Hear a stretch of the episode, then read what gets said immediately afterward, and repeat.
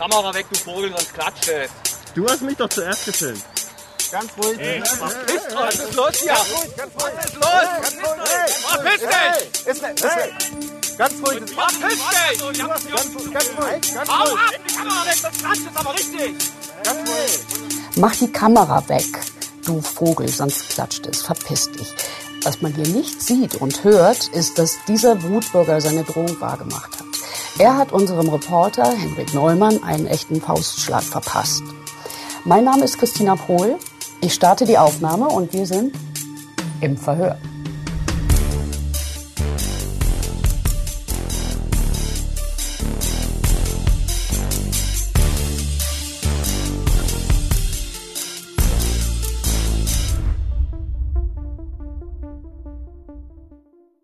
Der Hass und seine Ursachen, das soll unser Thema sein in dieser Folge. Woher kommt es? Es trifft ja nicht nur Journalistinnen und Journalisten, sondern auch Politikerinnen und Politiker. Es trifft Ärztinnen und Ärzte. Alles, was zum System gehört, wird angegriffen. Wir wollen diese Tat aufklären und die Hintergründe kennenlernen, aber wir wollen auch gucken, woher der Hass kommt. Dazu haben wir vorgeladen Marie Groß, Reporterin bei Spiegel TV. Hallo. Henrik Neumann, Reporter bei Spiegel TV. Hallo Christina.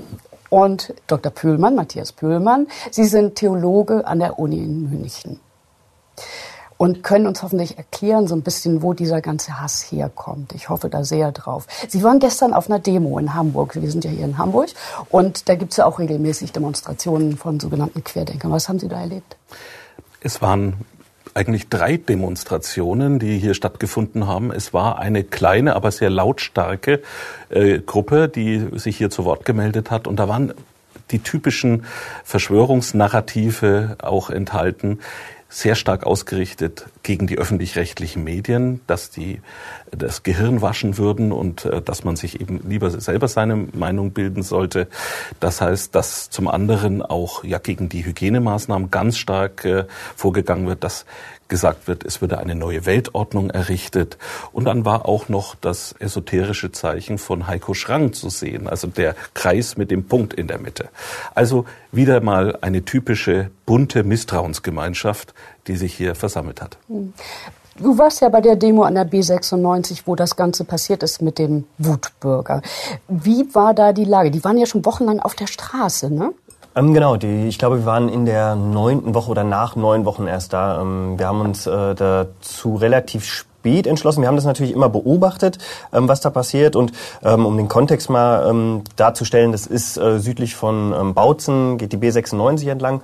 Und da war es immer so, ja, wirklich über Wochen, dass äh, vereinzelt äh, Bürger sich an die B96 gestellt haben. Was uns dann äh, dazu veranlasst hat, ähm, war, dass wir in den, vor allen Dingen in den lokalen Medien ähm, immer wieder Fotos gesehen haben, dass an dieser B96 wirklich ein Meer von schwarz-weiß-roten Flaggen ähm, gehisst wurde. Und als wir dann mal mit den Kollegen vor Ort gesprochen haben, hat man immer mehr gehört, dass die Stimmung da sehr aggressiv ähm, gewesen sein soll. Also wir kannten das ja von Großdemos, dass die Stimmung da durchaus aggressiv ähm, ist. Da war es aber schon so, dass das, was die, was die Kollegen da erzählt haben, das hatte irgendwie nochmal einen anderen Geschmack. Es war so, dass unglaublich wenig Polizei vor Ort war und die haben teilweise gesagt, man kann da gar nicht mehr hingehen. Ähm, und äh, wie, wie es dann äh, bei Spiegel TV immer so ist, wenn jemand sagt, wir können Wir da nicht da hingehen, hin, ne? dann Ja. gehen wir natürlich erst recht dahin. Ähm, ja, und dann hat sich diese, diese, diese Szene, ich kann die ja mal kurz beschreiben, ähm, da dargestellt. Es war ähm, bei Oppach, glaube ich, Ja. südlich äh, von, von Bautzen eben.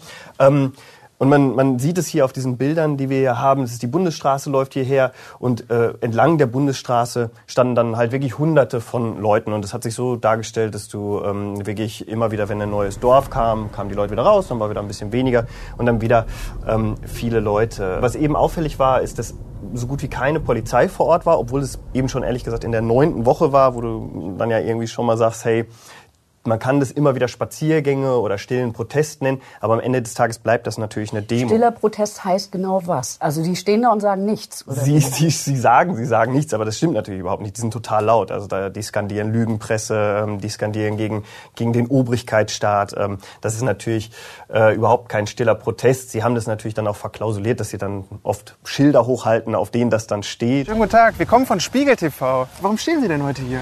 Stiller Protest. Weiter sage ich nichts. Was bedeutet denn stiller Protest? Ich sag nichts dazu. Kein Kommentar. Das ist eine stille Demo, das braucht man nie erklären. Wir haben dann äh, an dem Tag, als wir angekommen sind, ein kurzes Interview mit ähm, einer Dame gemacht, die dann auch gesagt hat, stiller Protest. Wir haben genau diese Frage gestellt, was heißt das eigentlich? Ähm, haben da auch ähm, ja, eine vernünftige Antwort bekommen und ähm, sind dann weitergegangen. Ich habe an dem Tag selber gedreht, ähm, weil ich auch als, als VJ, also als, auch an der Kamera ausgebildet bin und wollte eigentlich an dieser Szenerie nur einmal vorbeilaufen mit der Kamera. Also ich habe jetzt kein ähm, keine Person in den Fokus genommen, obwohl das natürlich auf öffentlichen Grund ist. Also ich darf da filmen. Ähm, die Leute kommen ja auch dahin. Das ist ja ein Protest. Sie wollen ja was zum Ausdruck bringen. Demonstrare heißt ja zeigen, nicht? Absolut. Ja. Ähm, das fanden die Leute aber dann natürlich überhaupt nicht gut, dass wir da waren, was natürlich schon in der Sache eine Krux irgendwie ist. Warum gehst du dann dahin, wenn du nicht willst, dass jemand darüber berichtet? Und ich wollte aber dann eben, um dem entgegenzuwirken, weil wir natürlich schon seit Monaten das machen, ähm, haben wir gesagt, komm, wir nehmen jetzt keinen einzeln, sondern wir fragen die Leute, wir gehen da jetzt nicht einfach mit laufender Kamera hin. Und ich bin dann eben an den Leuten vorbeigelaufen, der war wirklich der dritte oder vierte, ähm, der da stand, der äh, hat mit einem Handy uns gefilmt und ich bin an ihm vorbeigelaufen und dann, ähm, das sieht man dann ja auch in der Szene, dann ruft er rüber, ähm, glaube ich so, mach die Kamera aus, sonst gibt's was auf die Fresse. Nimm die Kamera weg, du Vogel, sonst klatscht es. Du hast mich doch zuerst gefilmt. Ganz ruhig. Verpisst euch, was ist los hier? Ganz ruhig, ganz ruhig. Was ist los? Ganz ruhig. Verpiss dich! Ist ne, ist ne. Ganz ruhig. So, die haben dich Ganz, ganz ruhig. Ganz Hau ruhig. ab, die Kamera weg, sonst klatscht es aber richtig! Ganz ruhig. Und ich habe dann, äh, weil ich weil die Situation ich jetzt nicht so als, das war jetzt nicht wie auf einer Neonazi-Demo, ich habe das jetzt nicht als sonderlich bedrohlich erstmal eingeschätzt und habe dann ein bisschen äh, lapidar, äh, was ich natürlich heute jetzt nicht, das natürlich nicht sonderlich eine schlaue Antwort ist, wir haben jemand, jemand ähm, äh, von der christlichen Seite hier, ich habe dann äh, geantwortet, nachdem er sagte, ähm, mach die Kamera aus, sonst kriegst du was auf Fresse, habe ich gesagt, wieso, du hast mich doch zuerst gefilmt. Ähm, natürlich eben, wie du mir, so ich dir, ist natürlich Quatsch. Ich habe es aber natürlich jetzt auch nicht sonderlich ernst gemeint. Das hat aber dann wirklich ausgereicht, dass äh, ich zum, ja, glaube ich, zum, zum ersten Mal so schnell äh, bei einer Demo ähm, äh, was abgekriegt habe. Also wirklich, er ist sofort, nachdem ich das gesagt habe, keine 30 Sekunden gedauert, ähm, Handy weg, auf mich zugestürmt, ähm, hat man, wie man ja hier auch sieht, äh, mich, mich gepackt ähm, am, äh, ja, an, der, an der Schulter, hat noch dreimal gesagt, mach die Kamera aus. Ähm, wie es dann bei uns natürlich so ist, dann macht man jetzt per se nicht die Kamera aus, sondern man ist ja da, um das zu dokumentieren. Und das hat dann gereicht, dass er mir dann einen guten Schwinger ähm, verpasst hat, einen ordentlichen Kinnhaken. Ähm, und ja, die Situation ging dann weiter, dass äh, noch ein Kollege von ihm mitgekommen ist und die haben dann ganz schön gepusht. Ähm, ich habe natürlich die Kamera dann weiterlaufen lassen gehabt, ihn versucht auf Abstand zu halten. Ähm, und nachdem ich dann den, den Faustschlag abbekommen habe, äh, war es dann auch äh, so, dass, dass, dass ich dann auch ähm, Gegenwehr gezeigt habe oder Notwehr gezeigt habe und ihm dann auch mal ordentlich weggepusht habe. Und dann hast du gemerkt, okay, es äh, entspannt sich nicht, aber zumindest hat er jetzt das erreicht, sein, sein Ventil, seine Wut an mir ausgelassen, ähm, hat dann noch irgendwie mein Hemd zerrissen, ähm, als ich mich losgerissen habe, haben dann insofern körperlich von uns abgelassen, aber haben natürlich weiterhin gedroht, äh, ihr, Mhm. ihr löscht jetzt das Material, sonst, äh, sonst gibt's hier weiter was auf Wie bist du rausgekommen aus der Situation? ähm, Ja, das ist wie, wie es ja immer so ist. Oft das schaukelt sich dann äh, sehr schnell hoch, äh, dann entlädt sich das und dann dann geht man ein bisschen auseinander. Und wir sind dann, haben dann sozusagen den Rücktritt äh, angegangen, ähm, sind dann aber auch nicht sofort weg. Also es ging dann schon noch weiter, dass sie uns bedroht haben, beleidigt haben, äh, gesagt haben, dass wir das jetzt äh, löschen müssen. Ähm, und wir sind dann natürlich auch, ähm, was uns da ja manchmal dann auch äh, unterscheidet von anderen Medien, hart gesotten, dass wir eben nicht dann wegrennen und jetzt irgendwie sofort die Polizei rufen, sondern das wird dann schon zeigen, dass wir jetzt erstmal Hast du geblutet? Du, Nein, hast du, bin- hat doch bestimmt wehgetan, oder? Ja, das hat schon, hat schon wehgetan.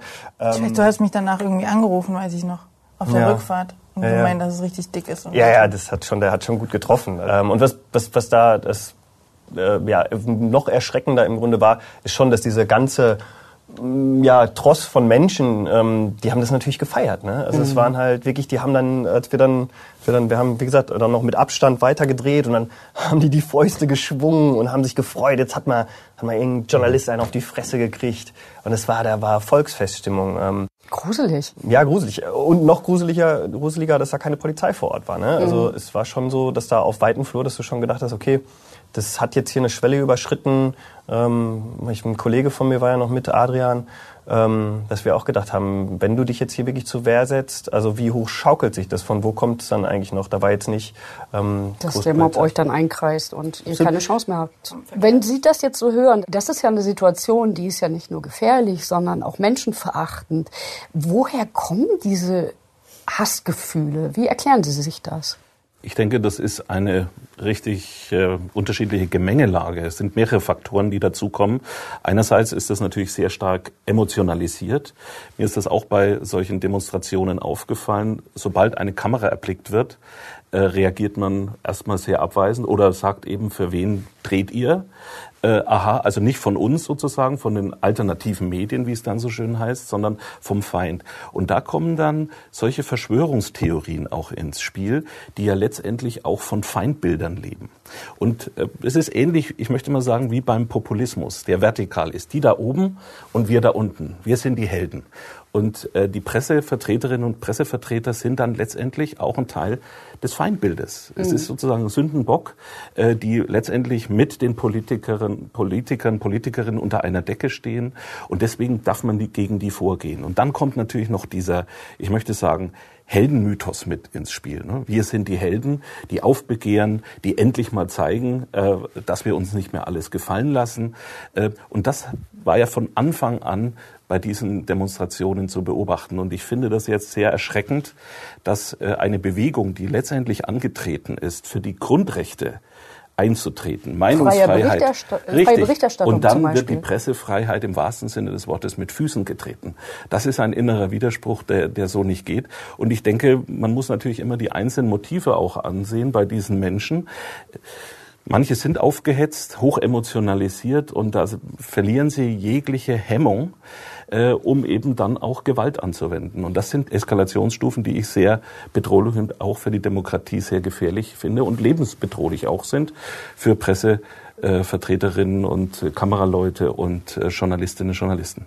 Aber es geht ja auch wirklich ähm, auch auf den auf wirklich den Einzelnen. Wenn man auf so eine Veranstaltung mit zum Beispiel einer Maske geht, dann heißt es immer, nimm die Maske ab. Ja. Und dann sage ich, naja, also ihr seid doch hier, um für Demokratie und für das Recht, dass ihr eure Maske nicht tragen müsst. Warum habe ich denn dann nicht das Recht, eine Maske zu tragen? Das, da kannst du kannst du nicht mehr kannst du nicht mehr Das hat diskutieren. keinen logischen Hintergrund. Absolut nicht. Das ist mir dann auch schon immer aufgefallen bei diesen Demos. In dem Moment, wenn man Mund-Nasenschutz trägt, gehört man zum Feind.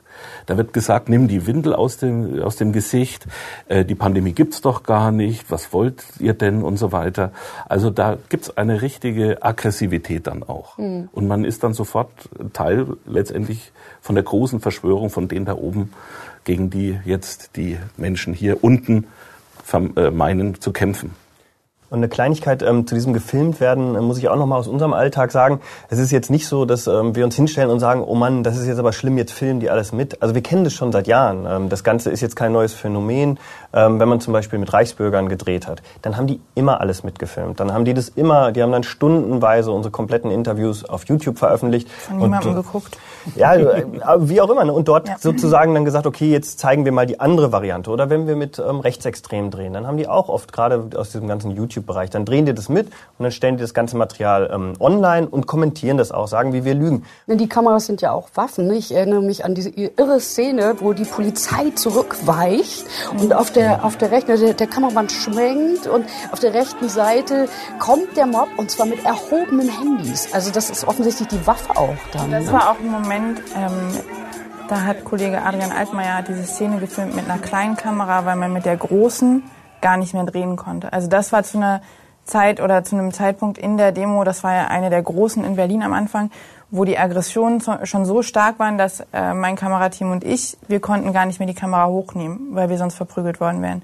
Adrian Altmaier, weil er eben ähnlich wie andere auch Corona-Demo-Teilnehmer eine kleinere Kamera hatte, konnte diese Bilder einfangen. Aber das war schon eben wirklich zu einem Moment, wo dieser, dieser Mob ist vielleicht ein blödes Wort, aber sich den, den öffentlichen Raum gegriffen hatte und nur noch er regiert hat und die Polizei zurückgewichen ist, die Journalisten. Also ich weiß noch, dass, dass mehrere Journalisten auch dann zu mir in dem Moment gesagt haben, wir hauen jetzt ab. Das Schöne ist, wir haben euch, nicht nur ihr habt diese Kameras, die Dinger, die sind heute sogar sendefähig. Wir haben eure ganzen Fressen auf Film. Und ihr kommt richtig schön vor Gericht für den Unfug, den ihr hier veranstaltet habt. es ist eine Waffe und auf der anderen Seite ist es ja aber auch in Ordnung, dass sie, dass sie filmen. Der Moment, wo es kippt, ist halt der, wenn das wirklich eben zur Waffe wird. Das, das Hauptproblem besteht äh, meines Erachtens auch darin, dass also gerade von diesen Kämpfern, sage ich mal, um die Wahrheit, vermeintliche Kämpfer, Kämpferinnen um die Wahrheit, dass sie letztendlich zu einer äh, massiven Entmenschlichung von Journalistinnen und Journalisten auch beitragen, auch gegenüber Polizistinnen und Polizisten. Ich habe mir oft gedacht, was sich junge Polizistinnen und Polizisten anhören müssen und sich in Geduld üben müssen. Also da geht's ja auch schon los, dass da auch Übergriffe be ja, bewusst auch provoziert Die werden ja auch wird. angespuckt. Ja, angespuckt. Ja. Oder es wurde dann bei diesen Montagsspaziergängen sogar dazu aufgerufen, beim nächsten Mal nehme ich schwarze Farbe mit und sprühe die auf die Visiere, damit die handlungsunfähig werden. Also sie sehen gar nicht mehr den Menschen dahinter, sondern sehen nur noch ein Feindbild. Und das scheint ihnen äh, ja sozusagen die Berechtigung zu geben, mit Gewalt dagegen vorzugehen. Das finde ich höchst, höchst gefährlich. Das Spannende ist ja auch, oder was, was man sich ja, was ich schon erwähnt hatte, aber meine in den vergangenen Sendungen, aber dieses, dieses Prinzip der Notwehr, dass sie wirklich denken, sie wehren sich gerade. Es ist nicht so, dass sie angreifen, sondern sie werden angegriffen von Journalisten, aber eben auch von Polizisten. Also wenn wir uns diese Szene, um auch mal von Journalisten wegzukommen, angucken, hier in Kassel, also wenn, was man hier auf dem Foto sieht, ist eben diese Frau, die vollkommen ausrastet gegenüber einer Einsatzkraft, einem Polizisten.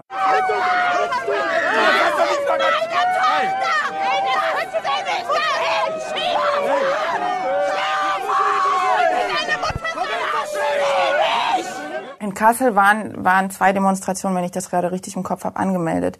Das Problem war aber, dass sich viele der Demonstranten einfach wahllos in Kassel Mitte eingefunden haben und die ganze Stadt in gewisser Weise eingenommen haben. Und diese vermeintlichen Spaziergänge, da war auch schon immer das Argument, wir gehen doch hier nur spazieren, wurden eben irgendwann und in unseren Augen auch ein bisschen spät aufgelöst. Und dieser Moment war ganz am Ende, wo eben einer der äh, Bereitschaftspolizei ihr eindeutig äh, klar gemacht hat, sie muss jetzt gehen. Ihre Tochter war irgendwie dabei, ähm, meine ich, hingefallen, aber eben weil es auch eine Situation war, wo sich dermaßen viele gegen die Einsatzkräfte gewehrt haben, dass die Einsatzkräfte, in meinen Augen völlig richtig, einfach mal ein bisschen härter zugegriffen haben. Und sie ist auf eine Art und Weise ausgerastet, als würde sie gerade wirklich von faschistischen Elementen gezwungen und ihrer Menschenwürde beraubt, da fertig gemacht Die werden. sieht Und völlig außer sich aus. das war wirklich auch, das ist auch so ein Moment, wo man sich denkt, okay, das, das Verständnis von Polizei, von, von äh, Staatsorganen ist dermaßen pervertiert, dass es einfach für die der absolute Feind ist und der Teufel, den man in dem Moment bekämpfen muss und wo man sich wehren muss. Ich frage mich, was passiert eigentlich, wenn solche Leute tatsächlich an Corona erkranken und im Krankenhaus landen? Da bist du gleich, deswegen, du stehst da gerade so schön. Wer ist der Mann auf dem Bild? Hier sehen wir ähm, Professor Dr. Werner Müller, Hochschuldozent an der Hochschule Mainz. Ich war auf eben vielen dieser Demos und ich habe mich immer gefragt, in gewisser Weise, was passiert eigentlich, wenn Corona-Leugner oder zumindest Verharmloser dann eben dort landen, wo Corona Realität ist, wo Ärzte und Pflegepersonal tagtäglich ähm, gegen das Virus ankämpfen. Weil ich habe mich immer gefragt, wie diese zwei Welten eigentlich so, was passiert, wenn die zusammenkommen. Also man ist viel auf Demos unterwegs gewesen, man hat die Corona-Leugner und Verharmloser gesehen, man war auf Covid-Stationen oder Intensivstationen und irgendwann kam dann eben dieser Moment, wo tatsächlich diese zwei Welten zusammentreffen und man sich fragt, okay, was passiert hier gerade und wie reagiert dieser Mensch dann auf die Realität. Professor Dr. Werner Müller wurde eingeliefert mit einer Covid-Lungenentzündung, also klaren, harten ähm, Beschwerden und äh, Dr. Ciancelik, der äh, uns an diesem Tag durch die Station geführt hat, hat eben auch ganz klar gesagt, es ist ein schwerer Verlauf, er braucht viel Sauerstoff. Und ich habe mich dann mit Professor Dr. Werner Müller unterhalten und es hat mich dann doch auch sehr schockiert, wie er reagiert. Also, Warum? Ähm, ich dachte irgendwie, ich weiß noch, er hat, äh, Dr. Ciancelik meinte irgendwie, ja, wir können, Sie können mit äh, Herrn Müller reden, der ist ähm, grundsätzlich eher Kritiker oder auch war auf vielen Demos. Ähm, so und ich hatte mich schon mental darauf vorbereitet, okay, da wird jetzt jemand liegen, der sagt, Scheiße, ich habe mich ein bisschen geirrt. Ähm, und das ist doch krasser, als ich dachte. So und dann sind wir da reingekommen und er war sichtlich schwach. Äh, man hat auch, äh, im, wenn er geredet hat, gemerkt, dass er wirklich Probleme hat, Luft zu bekommen. Wie ist die Luft jetzt? Wie ist die Luft noch? Ja, Luft habe ich immer bekommen. Subjek subjektiv. Ja, So. Ich habe nie Atemnot gespürt. Sie spüren das gar nicht so sehr mit der Luftnot, richtig? Nein. Okay. Wir haben in der Röntgenuntersuchung schon gesehen, dass es eine Covid-Lungenentzündung ist, also Infiltrate auf beiden Seiten. was immer so das äh, Zeichen schon ist, dass es um einen schweren Verlauf handelt, der schwere Verlauf durch Sauerstoffpflichtigkeit ähm, gekennzeichnet ist. Ich habe mir gesagt, wenn ich krank werde, dann werde ich krank, aber ich lebe gesund, ich rauche nicht, ich habe kein Übergewicht. Ich habe mir zugetraut, dass ich das überstehe. Sie sind in meinen Augen ein Risikopatient, deshalb äh, traue ich dem Frieden noch nicht. Ähm, wir haben die letzten zwei Tage einen ansteigenden Sauerstoffbedarf gesehen. Äh, wir passen ganz genau auf Sie auf, auch äh, zwischenzeitlich mit Monitorüberwachung, ähm, zweimal am Tag Blutgasanalysen. Er brauchte viel Sauerstoff ähm, und er hat auch mehrfach unterbrochen äh, im Interview und musste eben husten, war also eindeutig geschwächt durch diese Erkrankung und hat es trotzdem eben in diesem Interview und auch in der Unterhaltung mit dem Arzt immer wieder geschafft zu sagen, eigentlich alles entspannt. Also ich selber spüre eigentlich gar nichts. Als ich ihn dann gefragt habe, ja, was würden Sie denn den Leuten sagen, die immer noch auf die Straße gehen, hat er eben gemeint, macht weiter. Wofür haben Sie da gesprochen auf den Corona-Demos? Ja, für Ende der, der Maßnahmen und so weiter. Und Sie haben keine Angst, dass sich Ihr Zustand irgendwie verschlechtern könnte? Nein.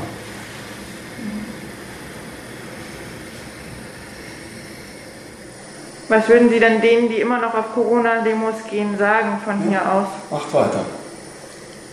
Sie wissen natürlich, wir sind hier seit anderthalb Jahren im Auge des Orkans. Wir kriegen die vermeidbaren Fälle jetzt momentan. Vorher waren es vielleicht nicht ganz so vermeidbare Fälle. Ähm, ich sehe das naturgemäß sehr anders. Ähm, der medizinische Nutzen dieser Impfstoffe, der überwiegt für mich ganz klar die Risiken. Und ähm, mir ist aber natürlich trotzdem wichtig, dass Sie wissen, dass wir hier die bestmögliche Therapie bekommen. Also einmal hört man an meinen Fragen, die ich dazwischen stelle, dass ich selber tatsächlich einfach schockiert war in mhm. dem Moment. Vor allem, weil ich auch immer wieder auf Herrn Dr. Schädig geguckt habe. Und ich meine, man sieht ja nur die Maske, aber man sieht auch seine Augen. Ähm, und man doch gesehen hat, dass er sich innerlich ein bisschen zurückhalten muss. Also man muss sich auch bei ihm vor Augen führen, der hat äh, in dem Moment, das war die fünfte Welle, ich weiß gerade nicht genau, aber der hat extrem viel durchgemacht. Der hat kaum Pausen gehabt. Der war selber schwer an Corona erkrankt, ganz am Anfang auf der Intensivstation, als es noch keine Impfung gab.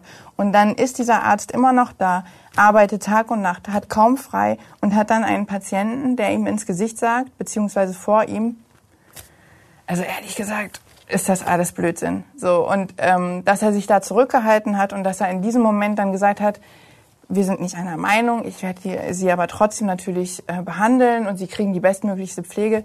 Da habe ich wirklich, das ist dann, sind dann so Momente, wo man sich denkt, Gott sei Dank gibt es einfach in unserem Land auch Menschen äh, und Systeme und ein Gesundheitssystem, das wirklich so toll ist. Also ich war, ich hatte, ich habe unglaublichen Respekt äh, vor dieser Situation, weil man selber musste sich schon auch sehr zurückhalten. Im Nachgang war es dann auch so, als wir äh, gefahren sind, war noch nicht ganz klar, wie die Situation sich um Herrn Müller ändern wird oder ob er sich, ob die Situation sich verschlechtern wird. Ähm, er brauchte vermehrt Sauerstoff. Er hatte dann auch eine Lungenembolie wohl. Ähm, ich hatte mit Herrn Schelig kurz gesprochen. Da meinte er, ähm, dass es sein könnte, dass äh, das Ganze noch mal ein bisschen schlimmer wird und schwieriger mhm. der Verlauf. Und er hat auch äh, nicht ausgeschlossen, dass er auf die Intensivstation noch müsste. Äh, glücklicherweise hat ähm, Herr Dr. Müller das alles äh, überlebt, musste nicht auf die Intensivstation. Was ist aus ihm geworden? Er geht immer noch oder wieder fleißig auf Demonstrationen, Spaziergänge jetzt. Ähm, er verklagt die Bundesrepublik, weil er immer noch meint eben, dass die Impfungen nichts helfen würden und dass er also dass in seinen Augen Genesene und Geimpfte gleich behandelt werden müssten. Also er ist immer noch auf diesem sehr ideologischen Weg unterwegs. Die Pharmalobby macht uns alle krank. Ich will keine Impfung und das ist alles ein großer Schmuck. Ich lasse mich auch weiter nicht impfen, klar. Warum nicht? Ja, aus den genannten Gründen. Weil die Impfstoffe äh, zusammengefuscht sind in ein paar Monaten, weil Nebenwirkungen äh, beobachtet werden und äh, ja, was die Natur in Millionen von Jahren langsam ähm, entwickelt hat. Das kann der Mensch in ein paar Monaten nicht besser machen. Hatte er denn jetzt, äh, war er erkrankt an Covid-19 oder nicht? Erkennt er das an oder leugnet er, er das? Er erkennt das an. Also er hat auch auf seiner Homepage, äh, schreibt er das sehr detailliert auf. Hm. Er schreibt eben auch, dass Spiegel TV zu Besuch war und alles falsch dargestellt hat. Aber er schreibt so. schon auch, ja, aber er schreibt schon auch eben, äh, beschreibt seine Situation im Krankenhaus. Er beschreibt auch die Situation seiner Bettnachbarn. Behauptet da, dass alle geimpft waren und dass die viel schlimmer dran waren und dass die auch einfach fett waren. Also, äh, äh wie nennt das? Tod durch, äh, ähm, Messer und Gabel, also dass die oh einfach zu viel gegessen haben und deswegen starben. Ähm, und das macht einen schon auch äh, so ein bisschen sprachlos, weil eben auch zumindest an dem Tag, an dem wir ähm, da gedreht haben, wurde sein Zimmernachbar auf die Intensiv äh, verlegt und der hat es nicht überlebt. Und da wundert man sich dann schon. Was ist denn, er hatte ja einen schweren Verlauf. Hat er denn jetzt Spätfolgen eigentlich, Langzeitfolgen? Er selber sagt, es geht ihm gut. Aber? Tatsache ist, dass er von einem sehr guten Arzt und einem guten Gesundheitssystem getragen wurde, seine Ideologie weiter verbreiten kann und trotzdem das beste Gesundheitssystem in dem Moment genießen konnte, ohne irgendwie Nachteile zu haben. Es ist ja bei manchen dann die Angst auch vor Gesichtsverlust. Ne? Also ja, das ja, heißt, ja. Ähm, dass man sich vielleicht möglicherweise geirrt haben könnte. Wir wissen auch, Professorinnen und Professoren können sich irren. Das haben wir an dem Beispiel sehr schön gesehen.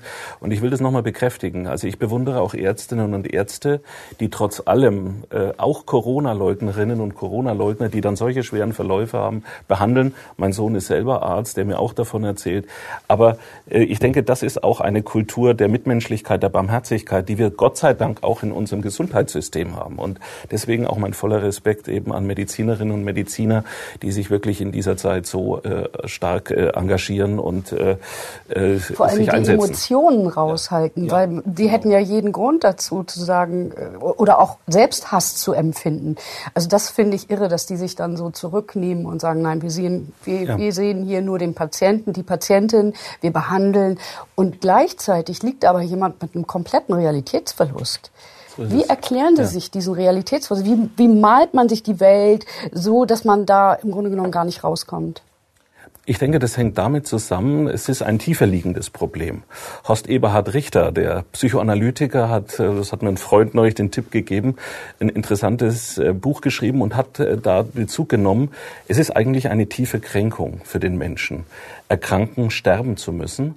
Und dieses Leiden. Angst vor Covid-19 und den ja, Folgen. Auch ja. der Kontrollverlust, der ja. mit dieser Pandemie einherging, dass man das jetzt nach außen verlagert und sozusagen Schuldige auch benennt, die letztendlich das eigene Leben auch bedrohen, um eben auch von der eigenen Endlichkeit, von dem Tod, das ist ja eine unheimliche Kränkung, der uns ja alle betrifft, auch ablenkt. Und das wird dann natürlich auch angereichert durch Ideologien, mhm. dass man eben sagt, Corona ist eigentlich nichts anderes als eine Grippe.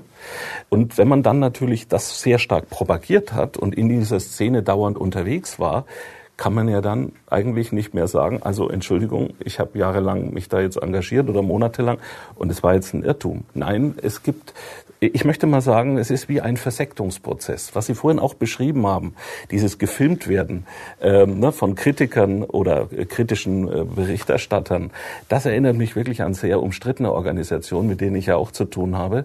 Also es ist im Wo Grunde, sind denn da die Parallelen? Also welche Schnittmengen ergeben sich da? Wo sehen Sie die? Ja, also das ist ein typisches Schwarz-Weiß-Denken. Es wird also nicht differenziert.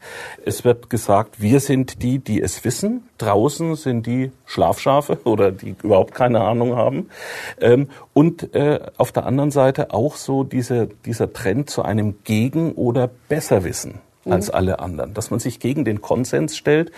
Der Querdenker Bodo Schiffmann hat ja diesen Slogan geprägt, alles außer Mainstream. Hauptsache, ne, man ist sozusagen gegen den Konsens. Und das ist natürlich äh, dann im Einzelfall, und das Beispiel zeigt es ja deutlich, gravierend, mhm. also für Einzelne. Es gibt manche, die Gott sei Dank auch wieder rauskommen, ne, die dann eben einräumen müssen, ja, okay, war vielleicht doch nicht ganz so, aber es gibt solche, die so stark ideologisiert sind, die da nicht rauskommen, die sozusagen in ihrem versekteten System bleiben. Große Impfagenda steckt dahinter und andere Geldmacherei. Das ist sehr traurig dass es hier nur ums Geld geht und die Menschen nicht mehr frei sein können. Das finde ich sehr schade. Und deshalb stehe ich hier und möchte ein Zeichen setzen. Scheißegal, ich gehe in den Knast, die lassen mich umbringen. Ist mir scheißegal. Ich Eier in der Hose. Mir wurscht. Verdammt, du kannst filmen, ist mir auch egal. Jeder bekommt die Quittung für sein Handeln. Jeder bekommt die Quittung für sein Handeln. Jeder. Jeder. Du, ihr, ihr kriegt alle was auf die. Was mir immer wieder auffällt, ist, dass es viele Menschen aus Ostdeutschland sind und viele aus Schwaben. Haben Sie da eine Erklärung dafür, warum das ausgerechnet da so eingeschlagen ist? diese sogenannte Querdenkerbewegung und auch im Osten jetzt die B96, die Nazis aus Chemnitz, die wir auch schon in einer anderen Folge hatten.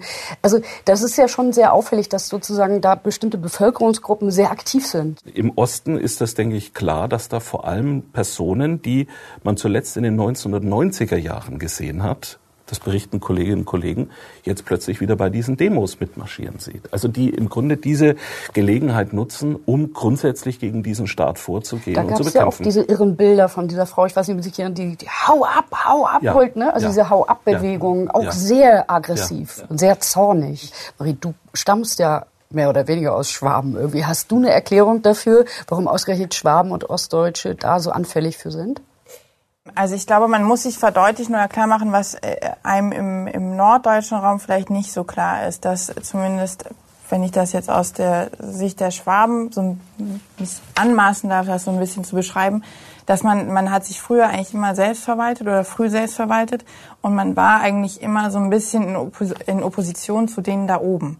Den im Norden in dem Moment, aber eben auch den da oben. Jetzt, wenn heutzutage ein Herr Drosten oder wer auch immer Ansagen macht und das RKI sagt, ihr müsst jetzt das und das machen, ist das grundsätzlich so ein bisschen, stößt das schon per se so ein bisschen auf Widerstand. Gleichzeitig ist eben auch der Alpenvorraum äh, oder das Alpenland ähm, traditionell eher der Natur zugewandt. Es gibt einen gewissen Natur, also eine, eine Romantisierung auch der Natur. Man verlässt sich auf das eigene Immunsystem und diese ganzen Geschichten mit Krankheit auch vielleicht verbunden mit der Tatsache, dass zumindest zum Beispiel in meinem Raum es so ist, dass da viele auch Freikirchen sind, sehr protestantische Bewegungen, wo Krankheit sowieso immer generell mit Schuld auch verbunden ist oft. Ähm, ich glaube, das sind so Kombinationen plus wenn man sich äh, nochmal Michael Ballweg vorführt, dieses Libertäre, wir sind irgendwie, wir wollen uns nicht bestimmen lassen von oben, wir sind Macher, wir sind Schaffer, wir sind irgendwie Unternehmer. Ähm, ich glaube, das ist so ein bisschen diese Mischung, die dazu führt, dass man tendenziell vielleicht auch eher einfach gegen was ist, was so aufoktroyiert wird. Und auch so ein bisschen so, so ein Widerstand, da so ein bisschen die Gallier. Wenn ich das Und hat das auch vielleicht was mit Ausgrenzung zu tun? Also bei, bei Ostdeutschen kann ich mir das sofort vorstellen, dass die sich nach der Maueröffnung ausgegrenzt gefühlt haben. Aber da ist es ja zum Beispiel so, dass es zu DDR-Zeiten eine Impfpflicht gab. Das heißt, die ganze Bevölkerung war ja im Grunde genommen daran gewöhnt, geimpft zu werden. Allerdings ne? ist es so, ähm, wenn man im Osten unterwegs ist und mit den Leuten spricht, die, da wird sich schon sehr auf die Historie von Sachsen berufen. Ähm, Da Mhm. wird schon gesagt, jeder großer Umsturz, jede, alles, was sich verändert hat, das hat eigentlich in Sachsen begonnen. Ähm, Und ja, historisch hat das natürlich auch hier und da ähm, durchaus seine Berechtigung. Darauf wird sich äh, zum Beispiel die Freien Sachsen, ähm, Kohlmann und Konsorten, die berufen sich da total drauf. Die sagen, ihr seht das jetzt alles noch nicht, ihr versteht es jetzt noch nicht, aber genauso war es früher auch. Den Sachsen, da hat man es schon erkannt und da geht man auf die Straße und der Rest wird nachziehen. Herr Kohlmann, der Vorsitzende von den Freien Sachsen, hat es genannt, ähm, dass diese, eben diese Spaziergänge zum Beispiel ein ganz klarer Exportschlager sei. Ähm, Es geht ja jetzt auch im Westen los und es geht auch im Süden los und die Sachsen haben damit angefangen. Und wenn man sich nochmal Querdenken vor Augen führt, die ja dort gestartet sind in Stuttgart, äh, Querdenken 711 mit Michael Ballweg, ich glaube, es hat auch was mit, mit der Sprache so ein bisschen zu tun. Also Mhm. ich meine, wenn man sich den ehemaligen baden-württembergischen Spruch, wir können alles außer Hochdeutsch ähm, vor Augen führt, ist es so ein bisschen auch dieses Gefühl, dass natürlich irgendwie der norddeutsche Raum so ein bisschen von oben herab auf die Schwaben blickt und sich immer denkt, okay, die mit ihrem lustigen Dialekt und gleichzeitig die Schwaben sich auch denken, was wollt ihr eigentlich von uns? Also Aber fühlt man sich denn, wenn man diesen Dialekt spricht, du sprichst den ja auch, du kannst ja perfekt switchen von einer Sprache quasi zur anderen. Das ne? hat aber auch einen bestimmten Grund, ehrlich gesagt. Also, nee, weil, nee, weil ich bin geschmeckt. Also, für mich war als Kind klar, ich, meine Eltern kommen aus dem hochdeutschen Raum. Und wenn ich Freunde finden will, dann versuche ich irgendwie Schwäbisch zu sprechen. Am Anfang wurde mir immer wieder gesagt, ihr könnt kein Schwäbisch. Meine Mutter kann bis heute nicht richtig Schwäbisch. Und die Schwaben reden dann immer noch so mit ihr. weil sie immer noch denken, okay, Frau Groß versteht es nicht ganz.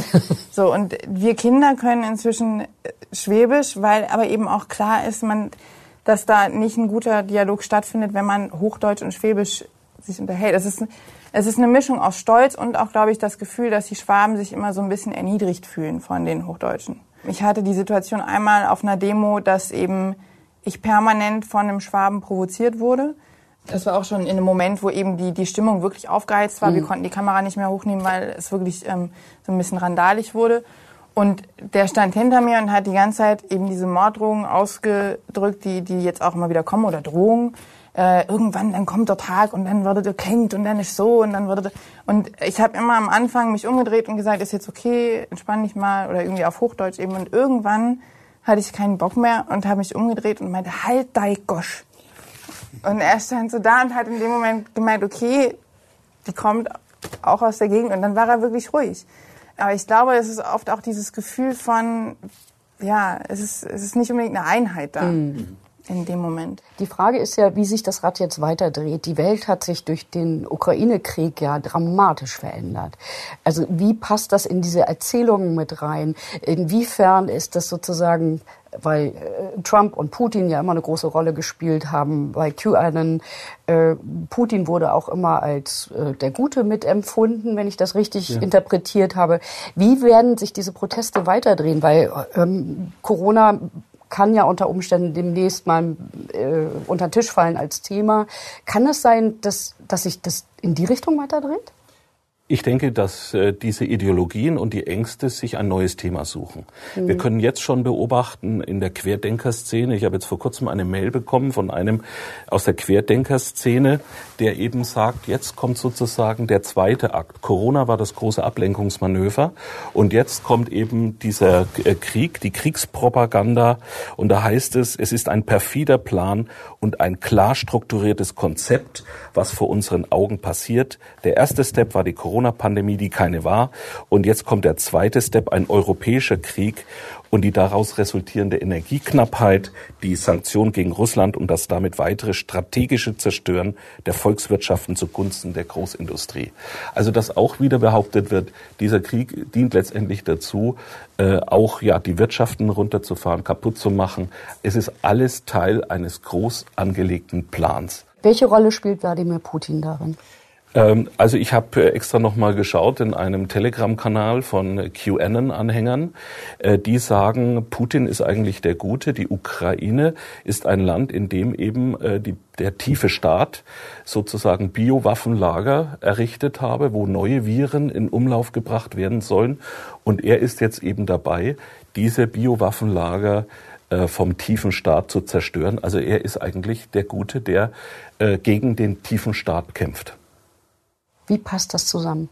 Ich, ich kann mir das ja. nicht erklären, weil auf der einen Seite demonstrieren sie gegen eine Diktatur und äh, da ist offensichtlich jemand, der sich solcher Mechanismen bedient, der einen Krieg anzettelt und der wird zum Guten. Das verstehe ich nicht. Also, ja, ja, das wird dann meistens so gesagt, dass man ja die Pläne der Verschwörer noch nicht genau durchschaut. Und die sind so klug angelegt, dass das für Außenstehende nicht durchschaubar ist. Das ist sozusagen immer wieder dieses Narrativ, das da verbreitet wird. Was man ja auch sich vor Augen führen muss, dass man von Anfang an auf den Demos ja wirklich ähm, Menschen gesehen hat, die alle äh, Embleme von Diktatoren auch zum Teil hatten. Also einmal oder antidemokratischen Bewegungen. Also einmal man hat die Reichsbürgerfahnen etc. Man hatte ja aber immer auch eine Idealisierung von Trump, mhm. einmal in der QAnon-Bewegung, aber auch allgemein und von Putin allgemein von von Herrschern oder oder oder mächtigen Männern, die eigentlich nichts mit Demokratie äh, am, am, am Hut haben. Gleichzeitig hat man den Demokratien immer vorgeworfen, dass sie eigentlich faschistische Organisationen wären, linksfaschistisch oder auch irgendwie allgemein ähm, äh, insgeheim mit, den, mit der Pharmalobby und den Großindustrien zusammenarbeiten würden. Äh, Stichwort irgendwie Bill Gates. Äh, und dass dagegen angekämpft werden müsste. Trump wird ja tatsächlich in der Bewegung als einer der Erlöser gesehen, vor allem von der QAnon-Bewegung. Ähm, aber es ist eben auch so, ich hatte da auch mit Herrn Blume, dem Antisemitismusbeauftragten in Baden-Württemberg, drüber gesprochen. In gewisser Weise radikalisieren sich solche Bewegungen dann irgendwann so selbst, dass selbst die Anführer oder auch die Erlöser irgendwann gar nicht mehr die Möglichkeit haben, das zurückzuholen. Also Trump, es gab einen Moment, wo er eben gesagt hat, lasst euch impfen. Und da war die Reaktion aus der Bewegung so hasserfüllt, dass er auch seitdem eigentlich meiner Meinung nach nicht mehr da in dieser Richtung so gehört wurde. Ähm, es gibt dann eben diesen Moment, wo wirklich auch, und da kommt man ja wieder auch auf den Hass, wo die Leute so radikalisiert sind, so wütend sind, so in ihrem fern jeglicher faktenbasierten Welt, dass, dass man sie da eigentlich auch nicht mehr rausholen kann. Auch das Kein ist auch die Frage, worauf ich jetzt zum Schluss nochmal kommen möchte. Wie geht man mit jemandem um? Also, was hast du in diesem Fall unternommen? Was habt ihr unternommen? Habt ihr den Mann angezeigt? Weil es ist ja Körperverletzung. Äh, ja, ähm, nein, ich habe ihn nicht, ähm, nicht angezeigt. Vorab muss ich da sagen, dass natürlich, ähm, da mir das passiert ist äh, in der Redaktion, hätte ich ihn anzeigen wollen, hätte ich die vollste Unterstützung von ähm, der Redaktion bekommen. Mhm. Ähm, aber auch als, äh, wir haben natürlich der, wie gesagt, der Faustschlag war massiv, aber er hat mir jetzt nicht den Kiefer gebrochen. Ähm, ich habe natürlich mit meiner Redaktionsleitung sofort danach ähm, Rücksprache gehalten, als das passiert ist.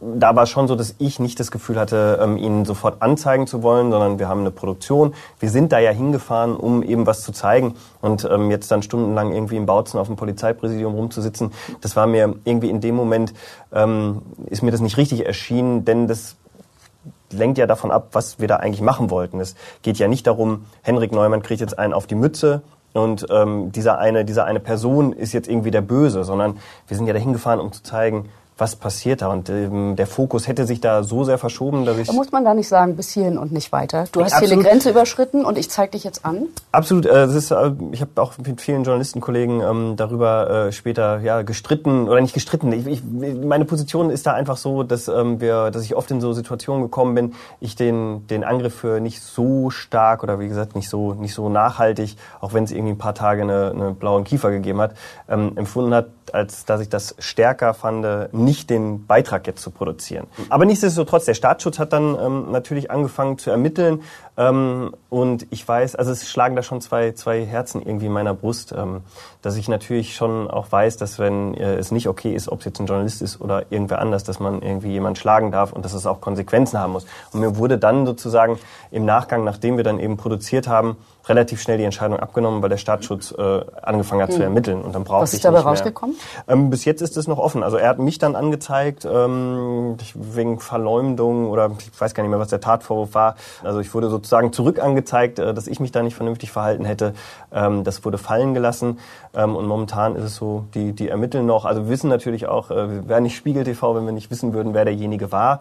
Ähm, aber das ist jetzt, das, das ist jetzt, wie gesagt, da verschiebt sich der Fokus. Also das, das geht nicht um Henrik Neumann oder um diesen Wutbürger, sondern es geht um die größere Sache. Ich finde das ehrlich gesagt ziemlich erschreckend. Was würden Sie denn sagen, in welcher Eskalationsstufe sind wir ja im Moment? Äh, am Anfang war das ja noch relativ, kam das harmlos daher, da waren Hippies, Esoteriker, die Hare Krishnas.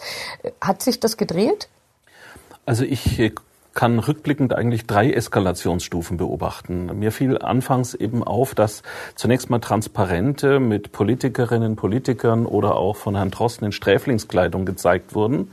Äh, Da haben noch manche gesagt, naja, das ist doch ein toller Gag.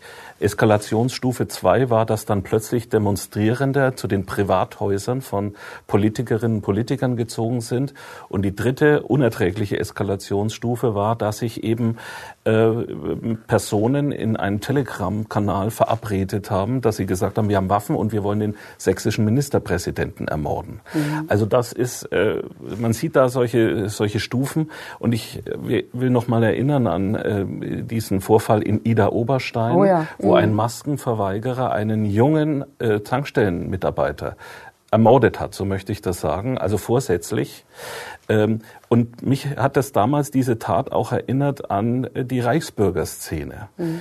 Äh, man hat ja zunächst mal am Anfang gesagt, ach, das sind harmlose Spinner, lassen wir sie, bis es eben auch zu der Ermordung eines Polizisten in Georgensgmünd kam, Ja. wo man dann auch reagieren, zum Glück reagiert hat und dann eben auch äh, die Zahl der Reichsbürger in Deutschland erfasst hat. Wir haben ja uns ungefähr 20.000 äh, in Deutschland, die nicht unbedingt alle jetzt gewaltbereit sind, aber es gibt manche mit Waffenbesitz und etwa 900 äh, mit rechtsextremistischen Tendenzen. Also das ist schon, denke ich, äh, auch mal ein Anlass darüber nachzudenken, inwieweit Verschwörungsideologien und letztendlich auch solche Feindbilder Gewalt auch befördern, beschleunigen und äh, dass die Hemmschwelle zunehmend sinkt. Wenn man dann in dem anderen nicht mehr einen Menschen sieht, sondern vielleicht einen Reptiloiden, nimmt man den anderen Menschen die Menschenwürde. Und das finde ich höchst gefährlich, äh, wenn das so vorgenommen wird.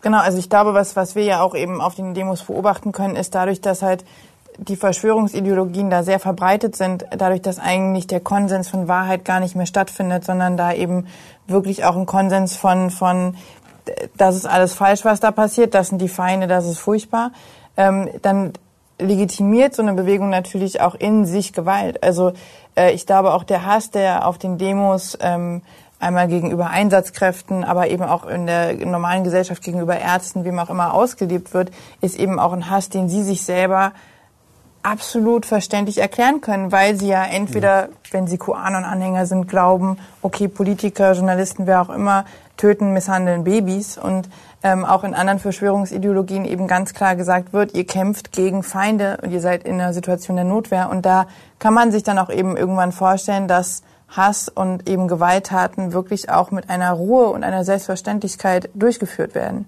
Die Frage ist ja, wie geht man tendenziell damit um? Also in deinem Fall zeigt man den Mann an. Was ist mit dem Onkel, der auf der Familienfeier sitzt, der schon immer ein bisschen schrullig war und jetzt plötzlich anfängt äh, zu erzählen, dass die Regierung und überhaupt, und wir sind ja auch alle in der Blase, ich kenne das aus meiner Bekanntschaft auch, mir wurde, wurde es auch zum, äh, zum Vorwurf gemacht, ich sei in einer Journalistenblase und was wir denn alles hätten, gegen die alles dicht machen, Bewegungen, Jan-Josef Liefers, endlich sagt mal jemand was. Und also ich kenne das auch. Wie geht man damit um? Also wie geht man als Gesellschaft damit um? Sagt man, hier setze ich Grenzen, bis hierhin und nicht weiter? Oder lässt man das laufen? Meines Erachtens bringt es nichts, jetzt Argumente widerlegen zu wollen. Das führt zu nichts. Wichtiger erscheint mir zum einen, diese Motive, die zu diesen Auffassungen geführt haben, sich näher anzuschauen. Das können existenzielle Motive sein, also Stichwort Umgang mit Ohnmachtserfahrungen, Kontrollverlust, dass man halt jetzt versucht, irgendwie eine Erklärung für diese fürchterliche Pandemie auch zu finden. Zum anderen führt es bei manchen zu einer regelrechten Aufwertung des eigenen Ichs, dass man eben ja zu den Besserwissern gehört mhm. und mehr weiß als die anderen. Also Sehnsucht auch nach Anerkennung und zum anderen auch ja so eine Art elitäres Denken, Schwarz-Weiß-Denken. Ich empfehle in jedem Fall, rote Linien zu markieren, insbesondere dann, wenn rassistisches, antisemitisches Gedankengut geäußert wird, dass man auch die obsessive Beschäftigung mit diesen Themen auch mal anspricht. Warum ist dir denn das so wichtig? In jeder freien Minute bist du dann in Telegram-Kanälen und im Internet. Und äh, ich rate manchmal den Angehörigen, wir sagen ja immer, versucht Kontakt zu halten, so weit wie es geht. Ne? Klammert man das denn aus in den Gesprächen? Also redet man dann nicht darüber, was macht manche, man? Ja, manche versuchen das. Die, das hängt immer ein bisschen auch von, äh, dem, von der Geschlossenheit dieses Verschwörungsglaubens ab. Manche sagen natürlich, ich kann jetzt mit dem Betreffenden nicht mal mehr übers Wetter reden, weil dann plötzlich die Chemtrails ins Spiel kommen. Ne? Die, äh, äh, ich empfehle Angehörigen auch, weil ich eine ganz große Erschöpfung spüre bei den Ratsuchenden. Ich sage, gönnt euch euch mal eine Auszeit. Mhm. Es können zwei Wochen sein.